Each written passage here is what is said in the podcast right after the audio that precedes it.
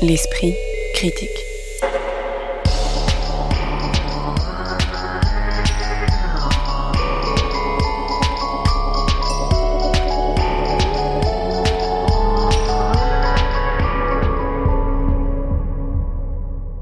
Mediapart. Bonjour à toutes et à tous et bienvenue pour ce nouveau numéro de l'Esprit critique consacré au spectacle vivant et qui nous fait parcourir aujourd'hui plus encore que d'autres fois la diversité de la scène contemporaine puisqu'on parle du ciel de Nantes, mise en scène à la fois théâtrale et cinématographique par Christophe Honoré de son histoire familiale, présentée au théâtre de l'Odéon, de la pièce intitulée La de la compagnie Barreau d'Evel, emblématique de ce qu'on désigne encore par le nouveau cirque même s'il n'est plus totalement neuf, et du conte médiéval mise en scène en ce moment par Julie Delille au théâtre Gérard Philippe de Saint-Denis. Pour en parler aujourd'hui en studio, Caroline Châtelet, qui travaille notamment pour la revue Regard, Agnès Eluin, qui travaille à la fois pour Politis, La Terrasse, Le Courrier de l'Atlas et Scène Web, et Jean-Pierre Thibaudat, dont les habitudes de Mediapart connaissent le blog Balagan, consacré au spectacle vivant. Bonjour à tous les trois. Bonjour. Bonjour. Le ciel de Nantes, c'est le motif d'une des chansons les plus poignantes de Barbara, dont les notes se font entendre au tout début du nouveau spectacle de Christophe Honoré, qui est donné en ce moment au théâtre de l'Odéon à Paris et qui porte ce titre. On y retrouve la veine autobiographique et autofictionnelle que Christophe Honoré a déjà développée dans un roman intitulé Ton père, avec un film, Plaire, aimer et courir vite, et déjà une pièce de théâtre, Les idoles. Ici, c'est son double théâtral et trois générations de sa famille que Christophe Honoré convoque dans un cinéma désordonné affectés, dans lequel les fantômes des membres de la famille morts sont des personnages bien en chair qui ne cessent d'interpeller le metteur en scène et cinéaste sur son envie et ses difficultés à faire un film sur eux.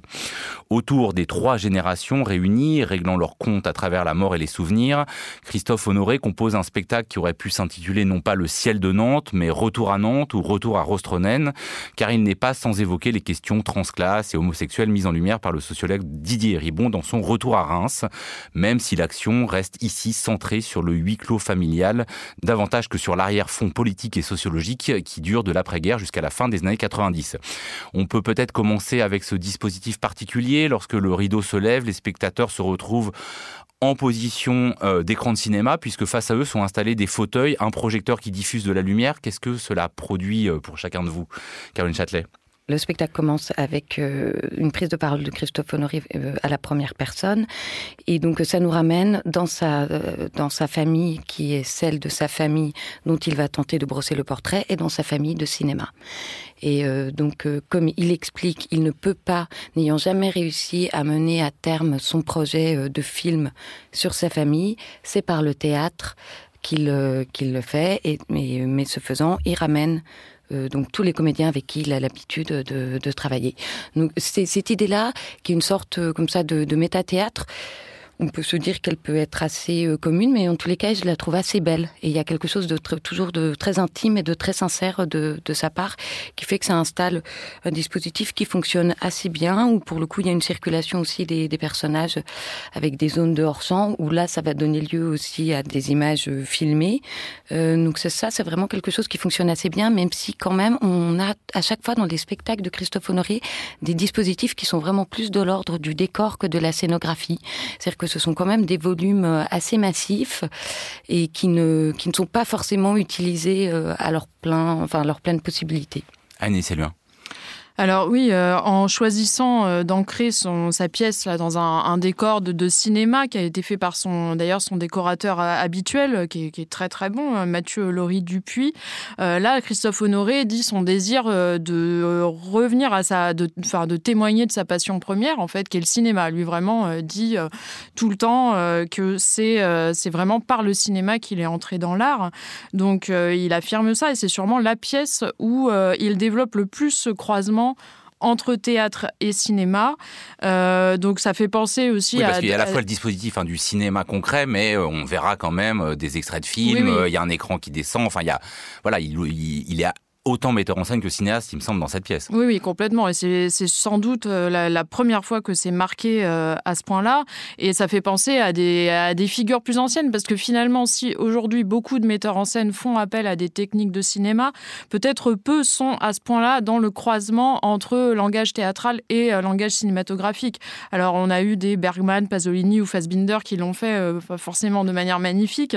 Euh, là, euh, la, comparaison, à mon avis, ne, tient pas finalement, parce qu'il y a, peut-être ambition d'arriver à cette complexité-là de croisement, mais moi, je, trouve que finalement, ça, s'essouffle assez rapidement.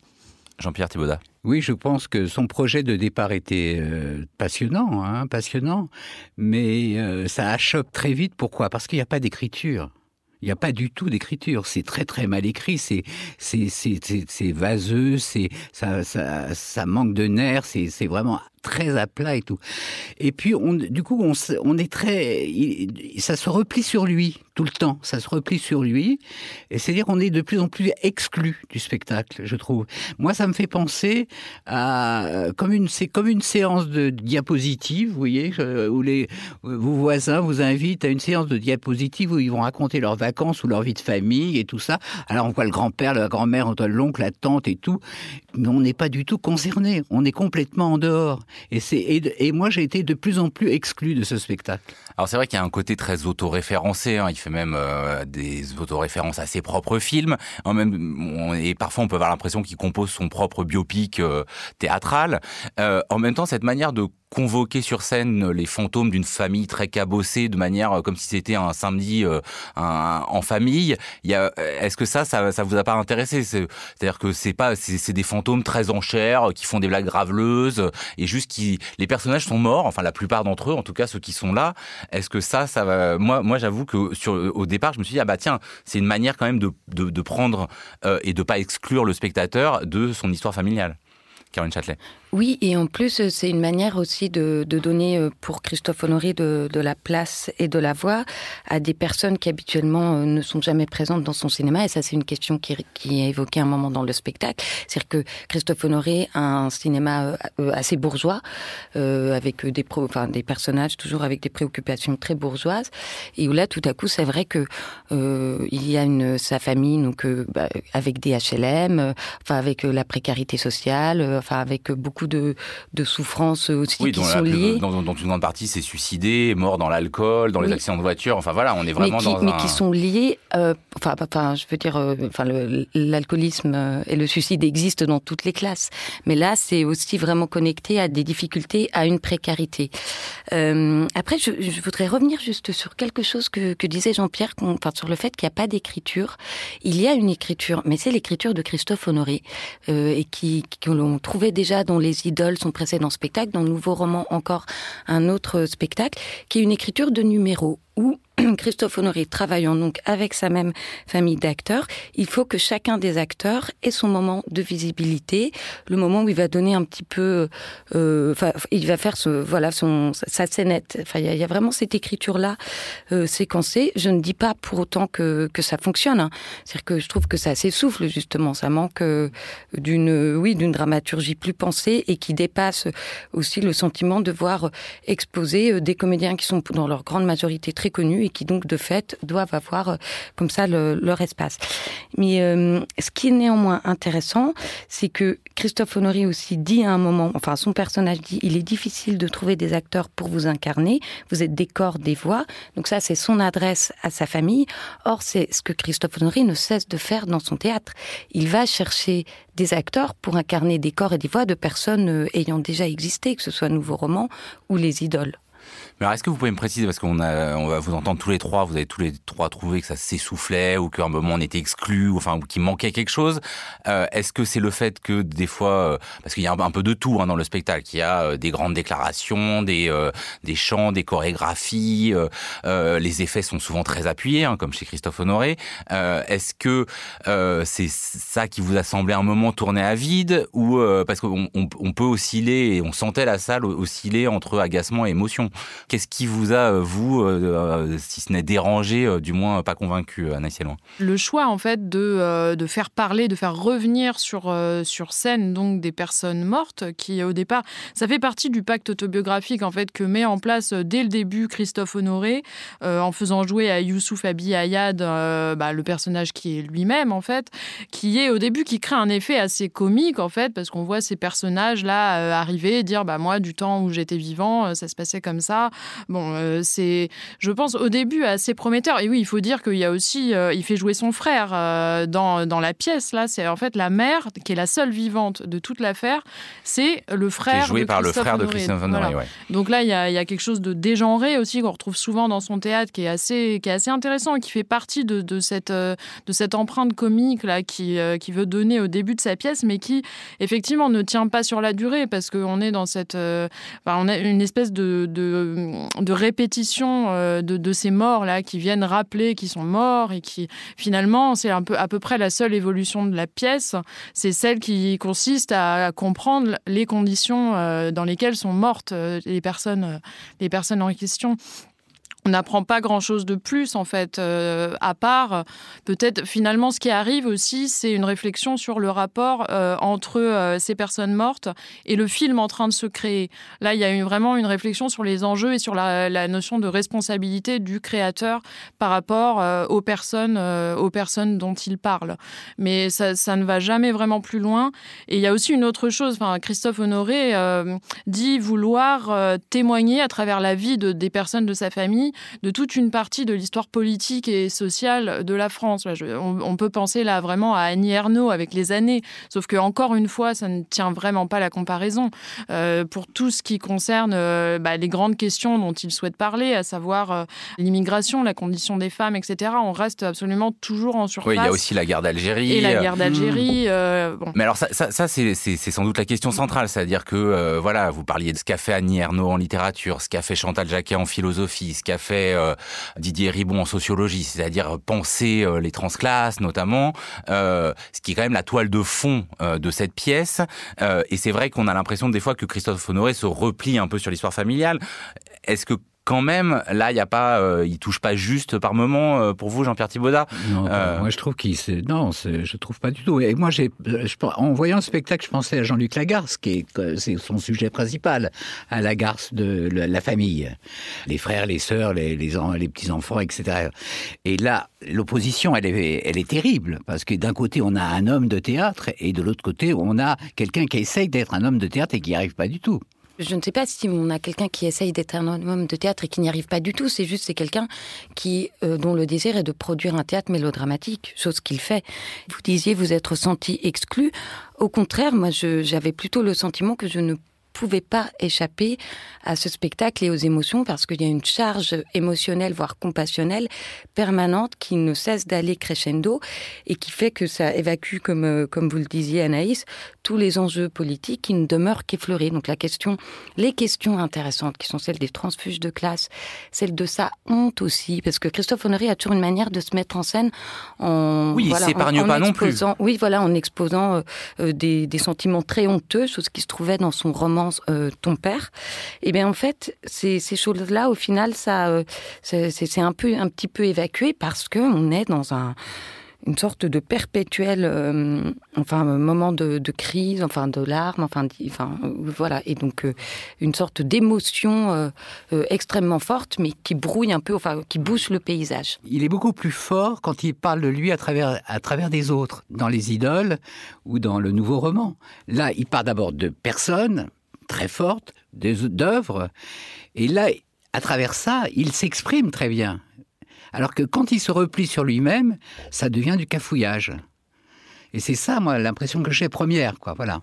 Annie Séloin, pour conclure. Je vois pas très bien finalement euh, ce qu'il veut dire de la, de la classe sociale à laquelle il, euh, à laquelle il s'intéresse là à travers sa, famille finalement. Quelle image veut-il donner euh, Le personnage qui le représente sur scène est un espèce de centre vide finalement qui ne fait que dire son échec à faire un film et sa tentative de le faire malgré tout. Mais que veut-il dire? Ça m'est resté vraiment très mystérieux. Le ciel de Nantes, c'est jusqu'au 3 avril au théâtre de l'Odéon à Paris. Cela va continuer à tourner ensuite et le texte est publié aux Solitaires Intempestifs. L'esprit critique. Mediapart. Là, c'est le titre très court d'une pièce en blanc et noir pour deux humains et un corbeau pie proposée par la compagnie Barreau d'Evel, qui était présentée récemment au Théâtre des Bouffes du Nord à Paris et interprétée par Camille Decourty et Blaï Mathéou Trias, les fondateurs de cette compagnie de cirque qui existe depuis le début des années 2000, mais donc aussi le corbeau pie Gus. Dans un décor en noir et blanc, donc, là propose un spectacle entre chant, danse, bribes de texte, peinture et acrobatie. Peut-être avant qu'on parle de ce spectacle en particulier, est-ce que vous pouvez nous en dire un peu plus sur cette compagnie Barreau d'Evel, en particulier le chant du nouveau cirque en général, qui a pris une importance euh, très grande depuis euh, une, deux, voire plus de décennies, enfin en tout cas depuis que euh, le cirque ne fait plus partie du ministère de l'Agriculture, comme c'était le cas jusqu'aux années 80, mais du ministère de la Culture. Alors oui, effectivement, la, compagnie Barreau d'Evel est d'abord identifiée comme faisant partie du cirque, ce qui va d'ailleurs changer plus tard. On pourra, on pourra y revenir par la suite. La compagnie d'abord s'appelle Barreau d'Evel Cirque. Elle décide d'enlever le cirque d'ailleurs en 2005. Bon, en tout cas, euh, Blaye Mathieu Trias euh, et Camille de Courty passent par euh, l'école qui vraiment, bah, qui est le CNAC, le Centre national des arts du cirque, qui euh, permet au nouveau cirque, à ce nouveau cirque donc qui se distingue du cirque traditionnel, de vraiment se structurer. Et ça, effectivement, ça commence dans les années, enfin, ça, fait une vingtaine d'années finalement. Et euh, donc la, la compagnie Barreau d'Evel est fondée en, de, en, en 2000. Donc elle fait vraiment partie de ces euh, de compagnies un peu pionnières euh, du nouveau cirque, donc qui est un cirque qui est moins basé sur la performance, plus dans une recherche de croisement avec euh, d'autres disciplines et sur un c'est un cirque aussi qui est très autoréflexif, qui porte un regard sur lui-même en permanence, avec euh, vraiment des, changements euh, permanents sur ce, sur ce regard-là et les formes qu'il prend. Voilà, on peut citer d'autres noms comme euh, Johan Le Guilherme, qui est aussi, euh, lui, au croisement d'énormément de, de, disciplines. Et là, la manière dont Barreau d'Evel depuis ses débuts, d'ailleurs, Barreau d'Evel, au début, c'est une compagnie qui est fondée par plusieurs personnes issues du CNAC, en fait. Donc vraiment, euh, typiquement nouveau cirque, hein, comme vous le disiez, euh, Joseph. Ensuite, elle se resserre sur deux personnes qui sont maintenant les fondatrices de la compagnie, qui sont Camille de Courty et euh, Blaye Mathieu Trias. Donc, euh, voilà.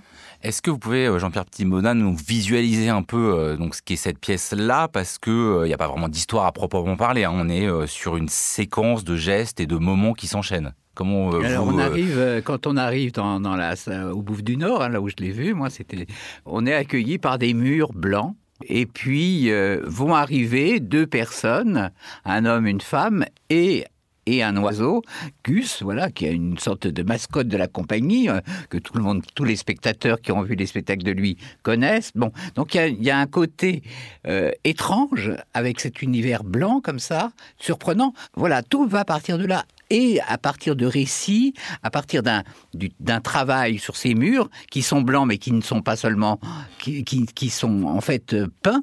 Et donc on, en, en travaillant dessus au fur voilà, et à mesure qui sont voilà, percés peints. Ils vont, ils vont être percés dans tous les sens du terme. Euh, il y a des trous il y a des rayures il y a voilà. Donc il y a toute une, tout un récit qui commence à partir d'objets finalement. C'est-à-dire que le, le décor est plus important que l'humain d'une certaine façon. La matière est plus importante. Et voilà, donc ça, ça c'est très beau, c'est un point de départ magnifique. Voilà. Caroline Châtelet, est-ce que ce, aussi pour vous, ce spectacle sans histoire a fait récit, notamment à travers cette composition des murs qui progressivement se couvrent? Oui, il fait récit en inventant son propre langage et euh, justement euh, en ayant extrêmement peu recours euh, au langage.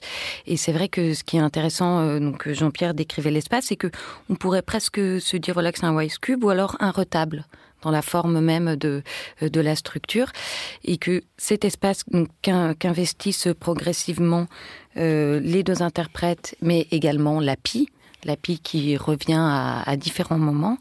Euh, ce qui nous raconte aussi, c'est comment, au final, on habite un espace, comment on investit un lieu, comment on habite un espace et comment cet espace aussi, euh, euh, il, façonne les personnes qui y vivent. Donc il y a quelque chose de très organique, mais qui renvoie au projet même de Barreau d'Evel que présentait Anaïs, c'est une compagnie qui travaille avec des animaux, mais qui, enfin, qui est dans une pensée de son espace, du, des territoires investis, et qui donc euh, retranscrit et porte aussi ce mouvement et toutes ces réflexions euh, dans son travail. Et ce qui et intéressant aussi, ce que je trouve assez beau, c'est que en fonction des endroits où, les, où ce spectacle est présenté, je pense que ça peut avoir une influence sur ces lieux. Voir ce spectacle-là au Pouf du Nord, ça me semble important parce que on sort aussi euh, des, des hiérarchies euh, théâtrales. C'est-à-dire qu'en sortant du spectacle, euh, les spectatrices et les spectateurs pouvaient, s'ils le souhaitaient, acheter des affiches qui sont sérigraphiées en direct de la compagnie. Il y a une manière de faire bouger les lignes que ce soit voilà dans ces gestes-là, dans le fait aussi que c'est une équipe où même si l'horizontalité, elle n'est jamais complète, mais il y a une horizontalité où vous pouvez avoir la dramaturge qui, en répétition, va nettoyer le sol. Ça, je pense que ça amène les institutions théâtrales qui accueillent ce type d'équipe à bouger dans leur projet. Mais par rapport à ce que vous disiez tout à l'heure, Annie Loin, que bon, ils avaient finalement un abandonner euh, l'intitulé cirque. C'est vrai qu'il y a quelque chose, comme ils viennent quand même de là, il y a quelque chose d'assez étrange où, au fond, alors il y a le dressage de l'oiseau, évidemment, mais sinon, il n'y a pas de prouesse acrobatique. Il n'y a pas de... Euh, euh, c'est pas, par exemple, ce qu'en fait quelqu'un qui vient aussi du cirque, comme Vima Laponce, qui, ou malgré tout, dans ses spectacles, même si aujourd'hui elle est plus sur du cirque classique, mais elle, garde ses, des prouesses techniques. Là, il n'y a pas ça. Comment vous le comprenez, vous? Bah Effectivement, c'est plus... à mon avis, s'ils ils ont voulu abandonner euh, ce mot cirque, c'est non pas pour renier euh, leur euh, amour premier pour le cirque et leur, leur sensation de faire partie finalement du milieu du cirque, parce que cette sensation, ils l'ont toujours et il la, il la revendique sans aucun problème. Simplement, d'une pratique où il pouvait y avoir effectivement quelque chose de très, de très physique et d'assez basé sur la performance dans les débuts de Barreau d'Evel, ils se sont tournés vers une manière de pratiquer le cirque, mais plus dans son, dans son esprit, en fait. C'est-à-dire en réfléchissant aux, aux, relations qu'ont les personnes entre elles et les animaux entre eux, les animaux et les humains. On a quelque chose euh, qui refuse en fait la hiérarchie et qui est, vraiment quelque chose d'assez central dans le cirque en fait. Donc euh, là, on est dans une, recherche de non pas d'horizontalité, mais finalement de circularité dans la relation. Et donc c'est une manière finalement de poursuivre euh, la, démarche d'origine et qui était d'ailleurs c'était une démarche itinérante au début. Ils ont pendant plus de dix ans, je crois, Barreau a été une compagnie itinérante et finalement dans, chaque lieu où ils vont jouer, on retrouve trace de cette itinérance par euh, ce que disait euh, Caroline avec euh, leur manière d'amener au théâtre leur univers par euh, de la sérigraphie, par euh, déjà quand on arrive euh, dans le spectacle là, on nous donne pas la feuille de salle au début, soi-disant parce que l'oiseau va avoir peur du bruit en fait. Mais bon, ça, le chargé de production quand même m'a dit très discrètement, c'est peut-être pas vrai. Mais ce n'est pas parce qu'il va avoir peur du bruit, c'est parce que l'oiseau, la pie vraiment adore le papier et ça, elle pourrait venir déchiqueter les programmes de salle. Ça c'est. Faut-il y croire? Ça ah c'est pas sûr. C'est un jeu, mais c'est beau parce que c'est ça rentre dans le spectacle, parce que dans le spectacle, il y a tout ça. Il y a un jeu par rapport au papier dans le spectacle, ça qui est, qui est très beau. Ce qui est important chez eux, je crois, c'est que euh, la notion de performance, euh, de numéros, tout ça, ils s'en foutent. Ça les intéresse pas. Au contraire. Et ça, ça ne vous a pas manqué? Ah non, pas du tout. Au contraire. Moi, je pense qu'ils essayent plus de travailler sur ce qu'ils savent pas faire. C'est-à-dire sur euh, quasiment le ratage même ou la, vous voyez, mais jamais, jamais, il n'y a pas un instant dans le spectacle on pense à applaudir quoi que ce soit. Il n'y a pas de numéro. On est dans une histoire, dans une histoire qui est, que chacun se raconte. Hein. Mais si, il y, a, quand même toute une histoire entre ces, ces, deux êtres. Ça cette façon de traverser ces murs, euh, de, ces fils qui tombent, le micro qui arrive. Bon, c'est une poétique de l'espace, je pense, que chez eux, qui est très importante et qui est, et c'est ça qui est beau, c'est ça qui nous émerveille. Mais est-ce que du coup, ça laisse pas le spectateur dans une alternative quand même assez radicale? C'est-à-dire que soit on tombe un peu hein, sous le charme ce couple qui se cherche, qui avance, qui trébuche, et de cet oiseau qui volette. Et dans ce cas, on, est dans cette poétique de l'espace que vous nous avez décrit. On peut aussi, euh, si on se laisse pas prendre, en sortir très vite et trouver qu'alors que le spectacle est relativement long, non bah, Moi, je trouve que c'est un, théâtre ou un cirque, je ne sais plus comment en parler, qui, laisse une, une, place immense en fait au spectateur qui l'accueille et qui lui, lui permet de, construire vraiment son récit. Donc euh, je ne pense pas qu'il puisse vraiment euh, laisser à côté. Et quand euh, vous parliez d'une poétique de l'espace, moi je pense qu'il y a vraiment une poétique de l'instant aussi, auquel participe vraiment l'animal. C'est-à-dire que cette présence de l'animal, effectivement, qui n'est pas vraiment dressé et qui peut agir d'une manière différente d'un spectacle à l'autre finalement, est là pour nous rappeler quelle est vraiment la qualité de cet instant théâtral.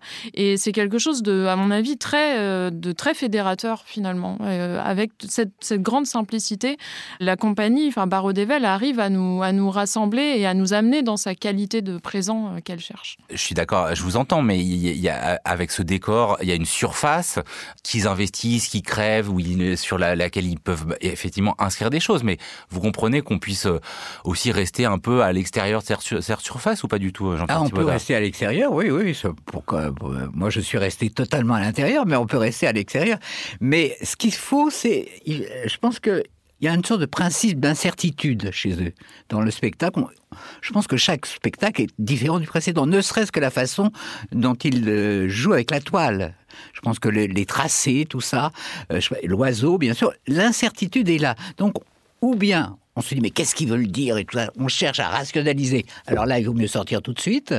Ou bien on se laisse aller, on est dans une sorte de volupté avec eux, comme ça. En plus, ce qui est beau. C'est-à-dire que vous, vous imaginez les variations d'un spectacle à l'autre, même si vous l'avez ah. vu qu'une fois, vous vous dites, ah, ah bah, un, autre spectacle a été varié, vous vous laissez porter par ça. Quand il, quand il a cette perche comme ça, qui, qui la serre le mur avec des, des des hiéroglyphes comme ça, c'est pas possible qu'il fasse ça deux fois la même chose. Il est comme l'oiseau. Avec sa perche, il est comme l'oiseau. Il sait pas euh, ce qu'il fera le, lendemain. Et même dans le rapport du couple, par exemple, quand ils sont, d'abord, il y a un rapport physique du couple, je trouve formidable entre eux. Ils sont pas du tout le même corps. il faut dire que voilà, lui est, vraiment très très grand, euh, elle plus petite. Voilà. Euh, et par exemple, quand ils sont dans le mur du fond et qui fait une sorte, une sorte d'escalade, je suis sûr que chaque jour c'est un truc très différent. Et ça, ça, ça, ça donne une force incroyable à leur spectacle. Anaïs Mais Je pense qu'il y, a vraiment plusieurs manières d'appréhender le travail euh, de Barreau d'Evel, à savoir qu'effectivement, quand on ne connaît pas du tout la compagnie, on n'a qu'à se laisser porter par cette espèce de d'absurde entre euh, deux hommes et un corbeau pie, et, voilà, ça va très bien comme ça. Après, connaissant mieux la compagnie, on peut aussi euh, imaginer qu'elle a été leur chemin d'une pièce à l'autre, à savoir qu'il y a une manière toujours de rejouer ce qu'a été la, la rencontre vraiment fondatrice de cette compagnie entre un, homme et une femme qui n'ont pas du tout les mêmes pratiques euh, ni les mêmes origines. Euh, savoir que Blay, lui, vient euh, de, l'Espagne. il est fils de parents clowns. Ils sont fondateurs de Clowns sans frontières, d'ailleurs. Et lui a gardé quelque chose de très clownesque dans, sa pratique. C'est vraiment... Enfin, c'est évident. Et Camille, elle, a eu un grand-père qui avait une, ferme équestre dans, dans le centre de la France. Elle a grandi avec les chevaux et elle s'est forgée une pratique du mouvement et du chant. Donc on a vraiment deux personnes euh, qui pratiquent des arts différents mais qui se rencontrent et qui de spectacle en spectacle vont remettre sur, euh, sur la piste en fait euh, leur rencontre, leurs différences et, et le langage qu'ils ont envie de porter en commun. Donc je trouve ça passionnant. Et là fait partie d'un diptyque avec Falaise qui donne du coup là sur la falaise. moi j'ai pas pu voir l'autre volet mais est-ce que ça a été le cas de l'un ou l'une d'entre vous? Est-ce que du coup ça en change complètement la perception? Oui c'est très différent. Alors en fait avec là, euh, bon, on a euh, deux hommes et un corbeau. Falaise, c'est une espèce de fresque. Euh, on nous donne à voir un, univers assez, foisonnant, apocalyptique, où des hommes, des oiseaux et des chevaux tentent de, survivre à, à, une catastrophe. Alors que dans là, on est, on est plutôt dans le recommencement en fait. donc on a, voilà, on est à un endroit différent de la catastrophe, disons, dans les deux spectacles, et je pense qu'ils se complètent effectivement assez bien. Là, de la compagnie Barreau d'Evel, c'était récemment à la MC93 et au Bouffe du Nord, et ce sera visible à la fin du mois à Lille, puis à Madrid et Toulouse. L'esprit critique. Mediapart. Julie Delille, fondatrice en 2015 du Théâtre des Trois Parcs, installé dans un petit village du Berry, signe Seul ce qui brûle, une adaptation du dernier roman de Christiane Singer, essayiste et romancière française, partie s'installer dans un château médiéval en Autriche, publié un an seulement avant sa mort aux éditions Albin Michel et dont l'action se situait à la fin du Moyen Âge. Sur scène, deux acteurs, Laurent Despont et Lynn Thibault, prennent successivement la parole dans un décor qui pourrait être celui d'un château médiéval pour raconter raconter une histoire en forme de conte où le personnage masculin, Sigismond, a infligé par jalousie à sa jeune épouse Albe une punition cruelle en l'enfermant dans un cachot, en lui rasant les cheveux et en lui imposant de boire dans le crâne du jeune garçon avec lequel elle a eu le tort de batifoler. Les deux personnages vont vivre, sinon une rédemption, du moins échapper à leurs démons pour Sigismond, à sa condition pour Albe, et vivre ce que Julie Delisle désigne comme une métanoïa, qu'on peut comparer, je la cite, à une conversion, non pas à Dieu, mais à ces forces qui nous traversent et qui nous font vivants. Alors, sans doute faut-il euh, débuter avec cette volonté de nous plonger dans un univers et une atmosphère très particulière. Dès le moment d'ailleurs où on fait la queue, on nous explique qu'on va rentrer dans un château. Il fait noir, il y a une odeur très prégnante, une musique, les lumières n'éclaireront jamais quasiment la scène entière. Euh, Est-ce que vous pouvez euh, nous visualiser cette mise en scène particulière et ce qu'elle vous a fait, Jean-Pierre Thibaudat? Dans ce spectacle, comme dans le précédent, qui était son premier spectacle, Je suis la bête, tout part du noir. On est dans l'obscurité peu à peu, des choses émergent de, cette uscadique forme, des débuts d'escalier, des, des, des, sortes de rideaux. Alors là, je pense qu'il faut tout de suite parler associé au travail de Julie, sa complice, hein, je dirais, qui est Chantal Delacoste, qui, a fait la scénographie, qui travaille les lumières. C'est vraiment un comme un couple, hein, c'est assez étonnant, et sur les deux spectacles. Et donc voilà, de, ce, de, de cette obscurité va, euh, va émerger petit à petit des, deux silhouettes, voilà, une, l'autre beaucoup plus fuyante, celle de la femme qui apparaît, disparaît, et, l'homme qui est là sur le côté, qui émerge de la lumière très très très lentement, euh, et qui commence à parler et raconter cette histoire que, dont vous avez évoqué le, le, le principe, voilà. Donc c'est elle nous entraîne comme ça dans une atmosphère nocturne. Et puis, il y a cette histoire qui nous...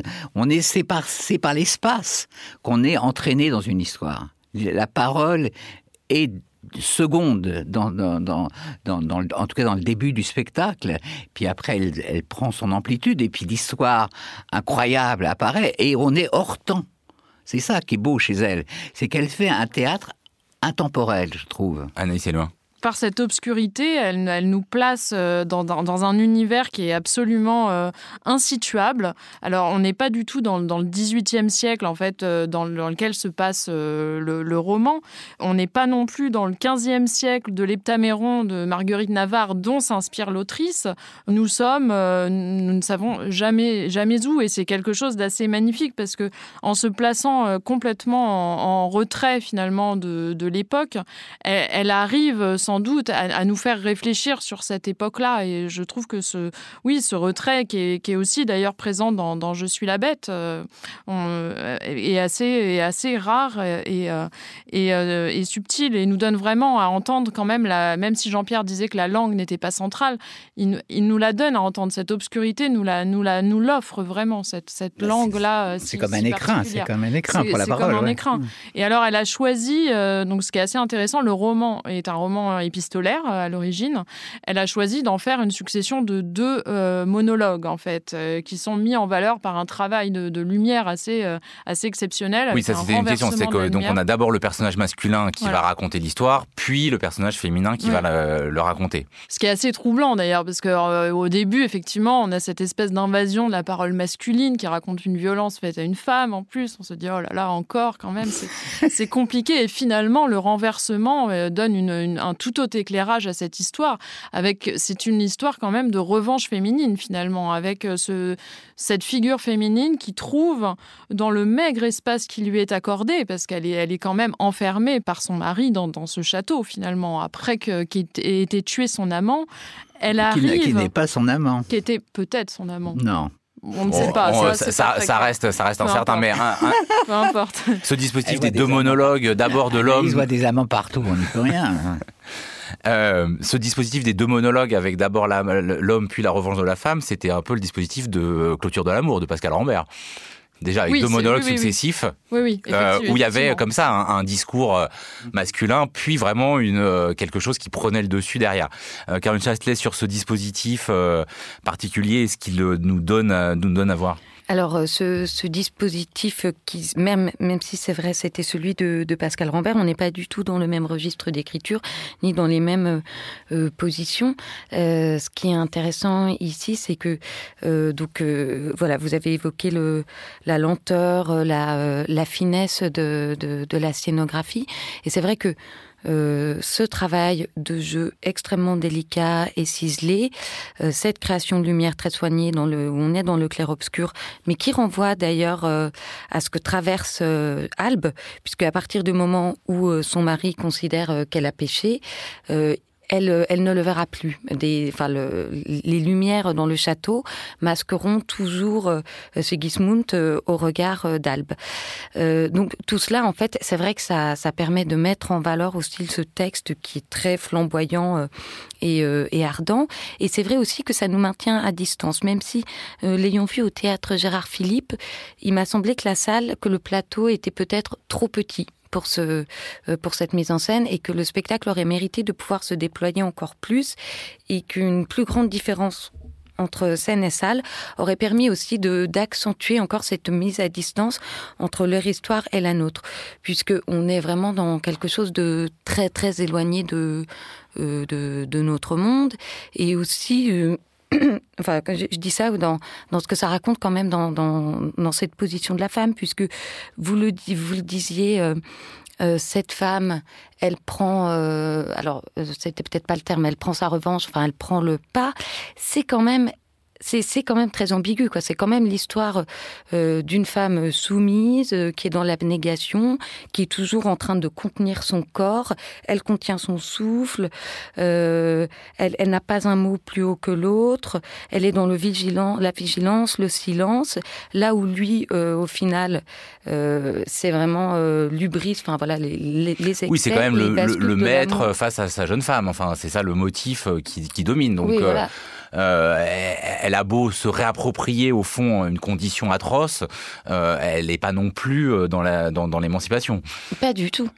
Mais alors pas du tout. Et, je pense que c'est vraiment pas du tout ce qui intéressait euh, l'autrice de ce texte. Mais on a vraiment la figure de la femme qui est connectée aux animaux, connectée à la nature, enfin, où ça renvoie comme ça à des philosophies, à de l'animisme, et qui euh, prendrait le pouvoir mais par la bande, alors qu'en fait, euh, ce n'est même pas elle-même qui permet à son mari de réaliser qu'il a fait une erreur en l'isolant, c'est un autre homme qui dessille le regard de, Sigismund.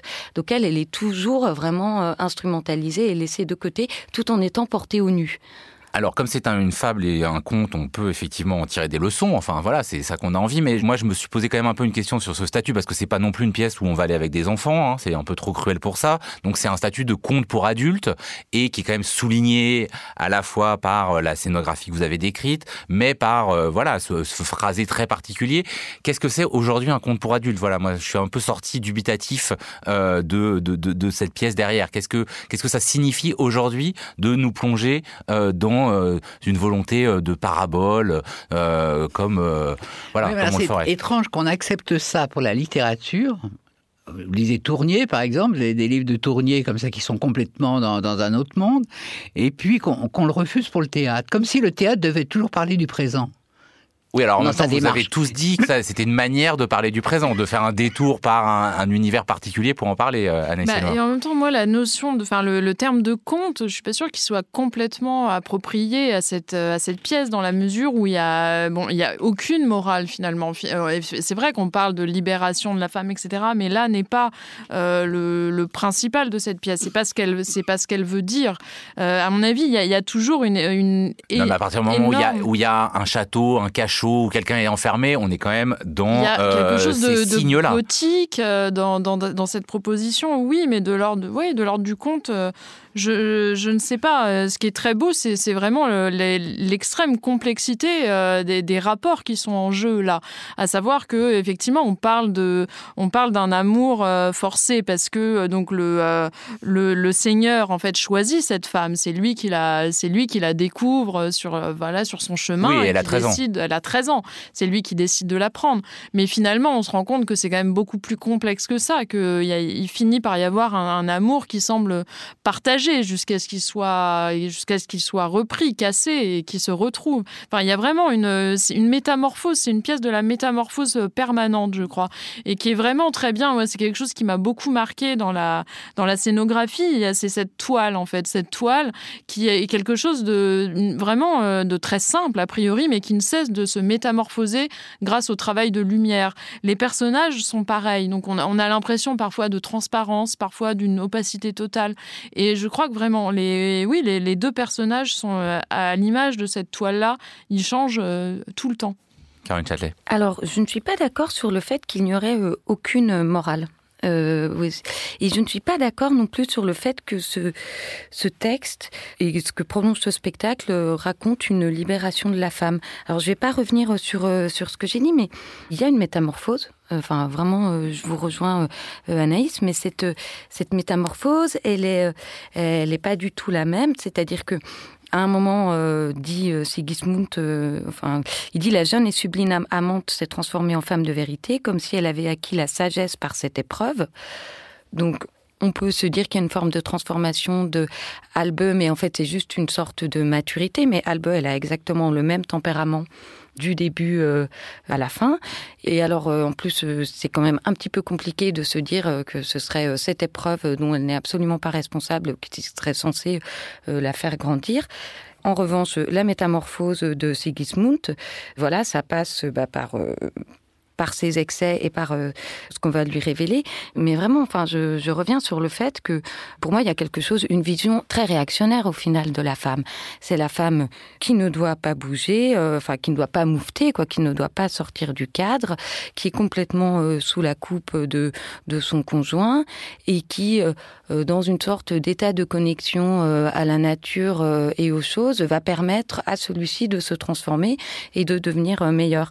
Mais donc, c'est un petit peu euh, Est-ce que vous diriez ça d'une pièce de Racine, par exemple?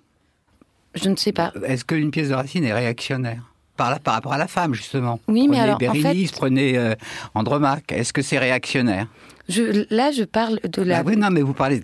on parle de la même chose. C'est deux histoires, c'est des histoires. comment vous pouvez. Euh, cette pièce n'a rien à voir avec le monde d'aujourd'hui. N'a rien à voir. Quand vous dites euh, libération de la femme. on n'est pas, on est à milieu de tout ça dans ce spectacle. À milieu. C'est pas ça du tout. C'est comme vous allez me, il me semble difficile, Jean-Pierre, de dire réactionnaire. Euh, alors on va on va pas trancher ce débat-là maintenant, mais il me semble difficile de dire qu'elle a rien à voir avec le monde d'aujourd'hui. Dans euh, ce que dit euh, Julie Delille dans la feuille de salle, elle parle du vivant, qui est quand même un terme très à la mode. on voit bien que là, il n'y a pas comme il y a pas de vrais animaux sur scène comme dans la pièce précédente de Barreau d'Evel dont on parlait, mais que les animaux ont une importance particulière puisque le personnage masculin c'est au contact du monde et des bêtes sauvages qu'il va commencer à euh, desserrer un peu sa haine et euh, sa volonté de revanche, que euh, la femme qui, dans son cachot, rasée, martyrisée, c'est auprès d'un chien qui s'appelle Balour et d'une hermine qu'elle va pouvoir trouver, au fond, une forme de réappropriation de son corps et de sa vie. Voilà, là, on est quand même sur des thèmes très, très actuels. C'est-à-dire, est-ce que dans nos relations avec le, les, les, les vivants, on peut s'émanciper d'une forme de condition? Enfin, moi, je vois pas comment on pourrait euh, dire que ça, euh, ce n'est pas, ce n'est pas actuel. Non, mais par exemple, ce qui est frappant, c'est que quand il rencontre cette femme, cette jeune femme, il la trouve très belle et en même temps, elle le terrifie. Et tout le spectacle part de cette contradiction-là, de la terreur et de la beauté. Et ça, je trouve ça très fort. Et ça, c'est ni actuel ni inactuel. C'est là, c'est fort, c'est une sorte de densité de, de la dramaturgie qui part de ça. Et tout le spectacle va déployer ça, finalement. Caroline? Mais en fait, euh, je, je, vous rejoins, Jean-Pierre, c'est tout le spectacle déploie cette question de la terreur et de la beauté. Mais ça, pour moi, c'est vraiment euh, une vision euh, bah, très particulière de, enfin, toujours la femme une sorte d'objet sauvage insaisissable. Et c'est c'est en ça que je dis que qu'il y a une vision de la femme qui est qui est réactionnaire dans ce en texte. Quoi la mais, beauté mais en fait, je, et non, la mais terreur juste, Jean-Pierre, Jean-Pierre, je voudrais juste pas à, je- vous je- comprendre. c'est cette vision Bah, où objet de la grand femme- désir et de grande terreur. On Voilà. peut voir euh, à quel stéréotype ça renvoie. C'est euh, Après, euh, ce que euh, veut dire Caroline. Après, ce que je veux dire, en fait, c'est euh, pour moi, ça ne m'empêche pas d'avoir trouvé ce spectacle et sa stylisation magnifique. Mais en même temps, je me dis qu'est-ce qu'il raconte et quelle vision de, de la femme est-ce qu'il propose? Mais c'est vraiment une injonction euh, à l'abnégation et à la résilience. Anaïs Elmer, pour Après, conclure. ouais, moi je pense que la question des euh, relations dans cette pièce va vraiment largement au-delà de celle des relations hommes-femmes, effectivement, parce qu'il est beaucoup question euh, des rapports entre euh, les hommes et, euh, et la nature et les animaux. On est vraiment dans un, un questionnement sur la relation d'une manière générale, et je pense pas qu'il, je pense pas qu'il faille vraiment pointer, pointer l'attention sur ces relations hommes-femmes. En tout cas, pour moi, ça n'a pas été le cas. Et c'est là qu'on retrouve peut-être une démarche hein, assez proche de Barreau d'Evel, avec une, un- une envie de, quelque part, déhiérarchiser les rapports. Et ça, je trouve ça, euh, je trouve ça très joli. D'un mot, vraiment. Oui, et juste une place très très forte laissée à l'imaginaire, puisque Albel, c'est par l'imaginaire aussi qu'elle qu'elle subsiste, et ce, ce théâtre ne cesse de déployer un imaginaire sublime formellement. Seul ce qui brûle, cela tourne déjà depuis plusieurs mois. C'est actuellement au TGP, puis à la MC93 à la fin du mois. Et ce sera ensuite encore visible, notamment à Chartres. Merci à tous les trois. La semaine prochaine, on parlera art visuel et plastique dans l'esprit critique. Un podcast proposé par Joseph Confavre pour Mediapart, enregistré dans les studios de Gong et toujours réalisé par Samuel Hirsch.